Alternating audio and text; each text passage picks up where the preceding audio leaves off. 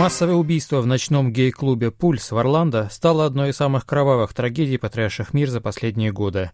Теперь, когда медиа доносят все в малейших подробностях, кажется, что до страшных событий рукой подать. Наталья Геворкян. Мир так сжимается, особенно в горе, что у меня полное ощущение, что клуб в Орландо у меня за углом, как Батаклан. По всему миру прошли спонтанные акции памяти. Президент Путин выразил соболезнования семьям погибших. Если не заглядывать в соцсети, можно было бы подумать, что Россия начала поворачиваться лицом к западной цивилизации. Увы, сети вскоре наполнились постами и комментариями с оправданиями террора. Рамиль Ибрагимов, глава Союза молодых лидеров инноваций Татарстана, прямо оправдывает теракт, оскорбляет его жертвы, называет нападавшего правильным афганским пацаном. Алексей Навальный. Лидер молодых инноваторов Татарстана радуется, что в Орландо убили 50 человек.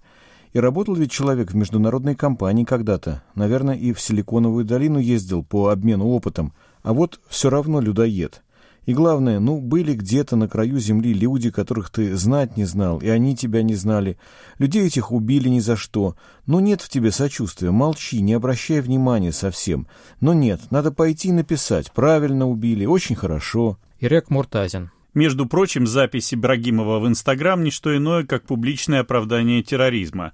А это часть первая статьи 205 пункт 2 Уголовного кодекса, предусматривающая до пяти лет колонии. Но и сегодня я не сторонник привлечения Ибрагимова к уголовной ответственности.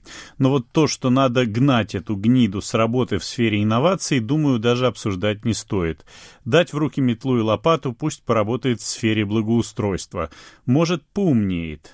Пост свой в Инстаграме Ибрагимов стер, но о том, что он поумнел, говорить пока кажется преждевременно. Против нас идет самая настоящая война. Через интернет, через ТВ нашу молодежь растлевают целенаправленно. Вы можете представить себе хотя бы в теории советский гей-клуб? Нет, нет и еще раз нет. В СССР за это сажали. Я советский человек, им родился, им и помру. Институт семьи ниже плинтуса. Люди разводятся, не прожив в браке и года. Вопрос демографии стоит наиболее остро. В пятницу стало известно, что против Ибрагимова возбудили уголовное дело. К сожалению, на почве американофобии и гомофобии в поддержку теракта высказался не только молодой инноватор. Конечно, не все были столь прямолинейны, многие предпочли такие, например, рассуждения. Николай Стариков. Культ насилия, ненависти и нетерпимости к другим, которые США несут миру под маской демократии, есть причина массового убийства в Орландо. Даже представитель МИДа не выдержала и отчитала комментаторов. Мария Захарова. Комментарии погибших в Орландо не жаль, они геи, просто отвратительные. За гранью добра и зла рассуждения своей однополостью они сами поставили крест на своей жизни. А если бы расстреляли детей с задержкой развития, сказали бы что-то вроде «пятьюдесятью дармоедами стало меньше», а если бы нападение было совершено на роддом, видимо, стоило бы сначала изучить личное дело каждой пациентки, мало ли что. Туда же хочется отправить людей, полагающих сочувствие невозможным в связи с... Высказываются миллионы причин. От «а нам-то не сочувствуют» до «доигрались они». Потому что пора определиться либо человеческое сочувствие, либо сочувствие по общественно-политическим убеждениям. Конечно, реакции в духе «так им и надо» можно наблюдать каждый раз, когда на Западе происходит трагедия. Илья Клишин вспоминает. Я прекрасно помню день, когда у меня возникли стилистические разногласия с некоторыми своими согражданами. Это было 12 сентября 2001 года, на следующий день после терактов в Америке. Мне только исполнилось 14 лет. Как обычно, я ехал в школу из своего рабочего поселка и ждал автобуса на шоссе. На остановке толпа обсуждала, конечно, последние новости. Тон задавали бабки, которые визгливо причитали что-то вроде «так им и надо». И никто не возражал возражал. Никто, ни один человек. Внутри меня что-то начало клокотать, негодование рвалось наружу. Я не знал, почему они не правы, но понимал, что они не правы. Чувствовал, что мне мерзко от их малодушия. Дело было даже не в книгах, которые я читал, и не в том, как меня воспитывали родители. Радоваться смерти невинных людей нельзя. Это просто так. «Как вам не стыдно?» — сказал я громко своим ломавшимся голосом и отошел в сторону. Сзади стало тихо, только несся злой шепоток. Но этот случай особенный. Юлия Глезерова. Те, кто организовывал эту атаку, именно на такую реакцию обыватели и рассчитывали. Типа геев не жалко. И парня, у которого сорвало башню на почве отвращения к гомосексуалистам, можно понять. Поэтому те, кто говорит, что не надо выражать соболезнования гей-комьюнити, это, конечно, не террористы. Но это их группа поддержки. В сети в этот день многие устроили акцию «Забань своего гомофоба» или хотя бы «Узнай своего гомофоба» Галина Юзефович. Прочитала во френдленте про побоище в Орландо. Семь человек забанила, десяток просто вынесла к чертям из друзей. Это какой-то ад. В голове, блин, не укладывается. Впрочем, все не так просто. Многие из тех, кто толерантен к геям, показали полное отсутствие толерантности кто к мигрантам, кто к мусульманам, а кто и к религии как таковой. Ларри Грим, кто сломал сотни жизней, лишил детей родителей, а родителей детей? Вы можете сказать, что это сделал Амар, стрелок, урожденный в США афганец.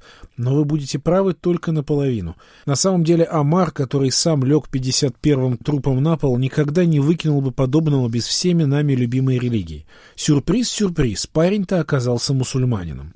Об этом в новостях стараются не говорить, мол, неизвестно, что подвигло его на этот шаг. Но мы-то с вами видим их насквозь и понимаем, религия, религия убила, как убивала всегда. Соня Соколова. Какой ужас! В Орландо мусульманин расстрелял 50 посетителей гей-клуба. И что-то мне говорит, что реакцией будет запрет на оружие, а не работа по выявлению агрессоров в мусульманской общине. Споров о том, не стоит ли в этой связи запретить свободную продажу оружия в США, действительно было много. Вот полярные мнения. Аня Зимина. Как в нашем мире можно разрешать держать оружие обычным, не имеющим к военным структурам людям – Америка, очнись. Егор Антонченко. Если бы у кого-нибудь в клубе тоже было оружие, жертв могло быть меньше. Отмечали и то, что теракты и традиционные ценности почему-то часто идут рука об руку. Геннадий Смирнов. Ни одного случая не припомню, чтобы какой-нибудь безумный гей-активист пришел на чаепитие в клуб любителей традиционных ценностей и расстрелял 50 человек. Или, предположим, такой же безумный толераст расстрелял бы детский лагерь норвежских националистов. Или, если уж совсем до страшного, окончательно сбрендивший сторонник новых театральных веяний залез бы на сцену малого театра и стыдил зрителей их традиционностью, а потом облил зеленкой. И это, к сожалению, нисколько не парадокс. Хоть зажмурься, нет в этом никакого парадокса. Мария Новосельцева. Какая невозможно страшная трагедия в Орландо. Вы спрашивали, чем плохи гомофобы, чем плоха гомофобия. Все просто. Гомофобия убивает. Александр Баунов уверен, что извлечь уроки из трагедии вполне мог бы и президент России, раз уж он выразил свои соболезнования семьям жертв. Расстрел гей-клуба религиозным фанатикам для российских начальников, как реальных, так и мнимых сотрясателей воздуха, должен стать поводом выйти из нелепой гомофобной ловушки, в которую они себя загнали в поисках общих ценностей с народом, чтобы заменить материальные, с которыми перебои. Невозможно бороться против ИГИЛ и разделять с ним его базовую заповедь. Дмитрий Кузьмин это очень похоже на анекдот про козу, которую надо сперва взять в хату, а потом выгнать из хаты, и жизнь сразу наладится. Теперь, значит, достаточно дать отмашку, геев больше не травить, и умиленное человечество должно будет сразу простить кремлевскому фашизму все остальные художества. 20 июня на Крите должен открыться Всеправославный собор.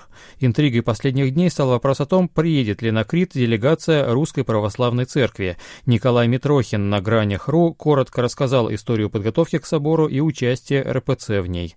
По его версии, собор должен был стать дипломатическим триумфом патриарха Кирилла, однако тот неожиданно попал между двух огней.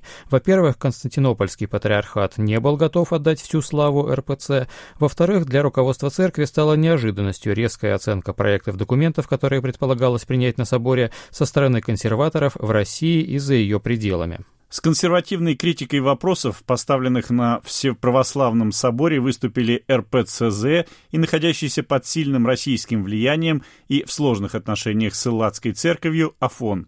Круг протестующих определился четко. Это те, кто строит свою православную идентичность на особом виде консерватизма, задирающим планку исповедания на максимальную высоту. Им очень не хочется никакого умиротворения общеправославных договоренностей и тем более послаблений. Сидеть в своем скиту и демонстрировать собственный радикализм немногочисленной, но верной аудитории – это то, что они хорошо умеют, как и получать субсидии за то, чтобы вовремя промолчать молчать. Чего хотел и хочет патриарх Московский от патриарха Константинопольского, кто кого в каком порядке кинул, а кто в какой момент начал шантажировать, зачем Путин в самом деле ездил на Афон, как именно были подключены вассалы Москвы для выдвижения абсурдных требований и чего они хотели выторговать на отвергнутом Константинополем предсоборном совещании, все это мы, быть может, когда-нибудь и узнаем. Но, боюсь, интересно это будет уже только историкам религии. Сейчас вместо обещанного торжества православия перед глазами базарный скандал. Александр Солдатов в «Новой газете» высказывает предположение, что в подготовку к собору вмешалась российская власть, которая начала склонять РПЦ к неучастию в нем. Впервые за последние сто лет мировое православие поставлено на грань глобального раскола, а все православный собор вместо единства демонстрирует миру всю глубину внутри православных противоречий. Причины случившегося лежат по большей части в мире политики, а богословские термины лишь прикрывают столкновение геополитических интересов в рамках новой холодной войны России и Запада. Конфликт вокруг Всеправославного собора – часть имперской реваншистской политики Кремля и, в частности, его идеологической войны с Западом. С точки зрения кремлевско-патриотического мировоззрения, первенство Константинополя в православном мире означает сдачу этого мира Западу. А Кремль еще со времен Сталина рассматривает православие как важный инструмент своей геополитики, и сама РПЦ охотно готова таким инструментом служить. С другой стороны, прямо рвать с Константинопольским патриархатом в Москве тоже не готовы. Андрей Кураев. Ни мира, ни войны. Ситуация вокруг Всеправославного собора заставляет вспомнить эту формулу Троцкого – в том смысле, что она идеально соответствует интересам московской церковной дипломатии. Равны ли они интересам церкви – отдельный разговор. Для московской патриархии лучше всего было бы, чтобы собор не состоялся, но и не был отменен. Наконец, 13 июня Синод Русской Православной Церкви принял решение не ехать на Крит. Единственным возможным решением в таком случае становится продолжение подготовки Святого и Великого Собора и последующее достижение общеправославного согласия о его проведении в иные сроки. Реакция консервативной и радикальной государственнической православной общественности была восторженной. Кирилл Фролов. Святейший патриарх Московский и всея Руси Кирилл явил себя как Суворов миссионерского контрнаступления православия, как поборник экклезиологии наступающей народной и одновременно высоко обученной и прекрасно освященной армии церкви. Это самый лучший ответ на бесовские маневры НАТО по периметру границ Третьего Рима. Михаил Тюренков. Решение священноначалия русской церкви отказаться от поездки на Крит стало символом истинной соборности. По-своему, конечно, логично. Решение руководства РПЦ, впрочем, приветствовали не все православные. Андрей Десницкий. Вот и Всеправославному собору сказали то, что всегда говорили мне. Сейчас не время. Я в это больше не верю. Время всегда сейчас. Потом времени не будет. Что будет теперь? На горизонте маячит призрак очередного раскола. Инга Леонова. Отсутствие ГБшных ставленников на соборе еще не значит, что он развалился. Роман Соколов. Мы, русские, сами по себе и уже давно. Все эти православные братушки просто купленные и лживые гниды, да и пес с ними. Остается подойти к вопросу философски, ну или христиански, со смирением. Александр Морозов. Святые отцы нас учат, до того, как развалилась, молись всем сердцем, чтобы стояла и крепла. А если упала и развалилась, отойди в сторону без печали в сердце со словами «Господь не благословил» и «Аминь». И, наконец, о чемпионате Европы по футболу во Франции. Футбольный матч между Англией и Россией закончился ничьей. Однако российские фанаты решили превратить ее в победу над британскими болельщиками, устроив побоище сперва на стадионе, а потом и на улицах Марселя.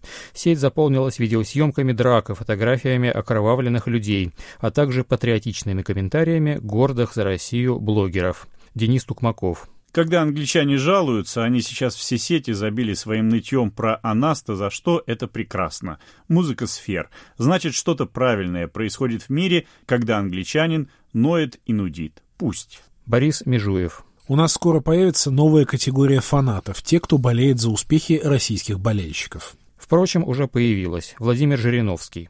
Приехала сотня наших крепких болельщиков во Францию. Даже спецназ не может справиться.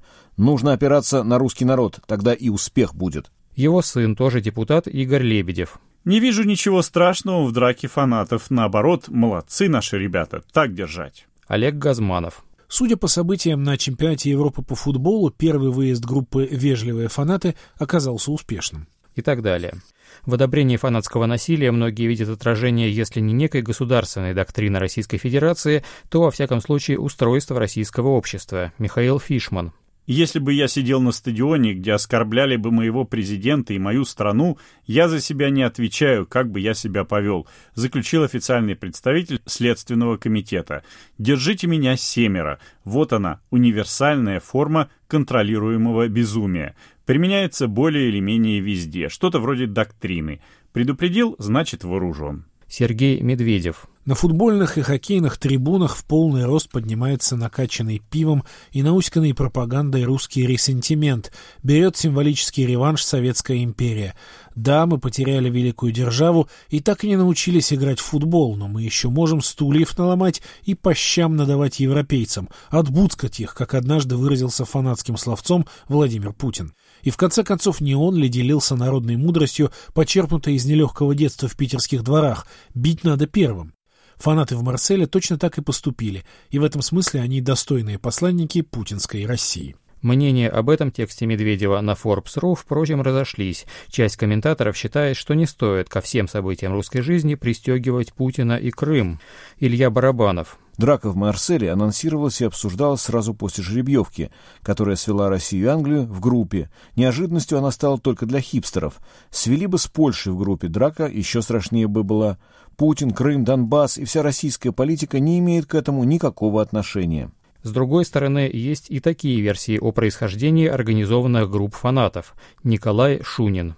Посмотрел несколько видео уличных столкновений в Марселе. Обратил внимание на одну группу болельщиков из России, все подтянутые, без пивных животов, спортивное телосложение. У всех одинаковый рост, явно выше среднего. Одеты в одинаковые черные футболки с белыми надписями на спине, вероятно, для облегчения визуальной идентификации свой-чужой при физическом контакте с оппонентами становятся в характерную боксерскую стойку, довольно профессионально наносят удары руками и ногами. Действия группы болельщиков слаженные, возможно, отрепетированные заранее. Судя по координации движений, трезвые, но с бутылками в руках. Внешне очень напоминают переодетых бойцов спецподразделений. Илья Яшин. В истории с беспорядками на улицах Марселя, которые устроили российские фанаты, много любопытных деталей. Мой приятель из фанатской тусовки сейчас во Франции.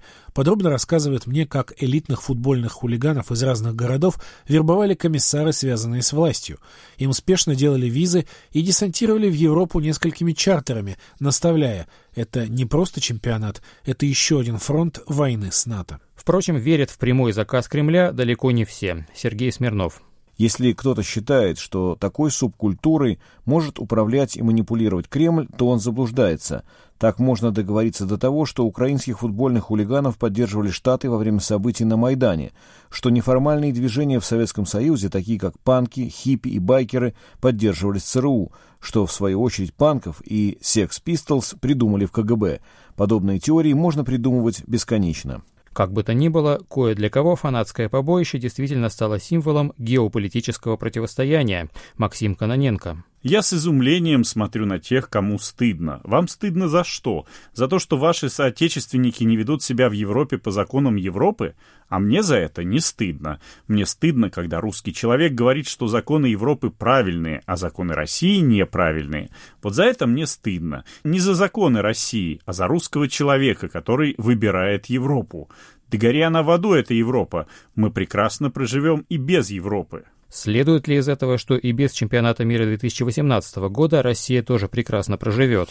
Светлана Давыдова. По моему мнению, насилие, произошедшее в Марселе на Евро-2016, еще один аргумент, почему чемпионат мира 2018 по футболу в России – это ошибка, погрязшей в коррупции ФИФА. Как можно проводить чемпионат мира в стране, где бушует антиевропейская, антиамериканская пропаганда? Разжигается рознь. Нет, Россия – это не место для чемпионата мира по футболу. Впрочем, может быть, в этом и есть хитрый план Путина. Михаил Емельянов. Все больше людей считают, что заглоты хотят слить чемпионат мира и заработать на этом политические очки. Татьяна Малкина. В кои-то веки у нас придумали многоходовку. Типа не будем дожидаться, пока они нас кинут и унизят. Покуда мы все же строим какие-то стадионы. А лучше сами борзо сольемся, громко и со страшной музыкой. Действительно страшной. Елена Костюченко. В Екатеринбурге футбольные фанаты обстреляли гей-клуб. При нападении серьезные травмы получили два человека.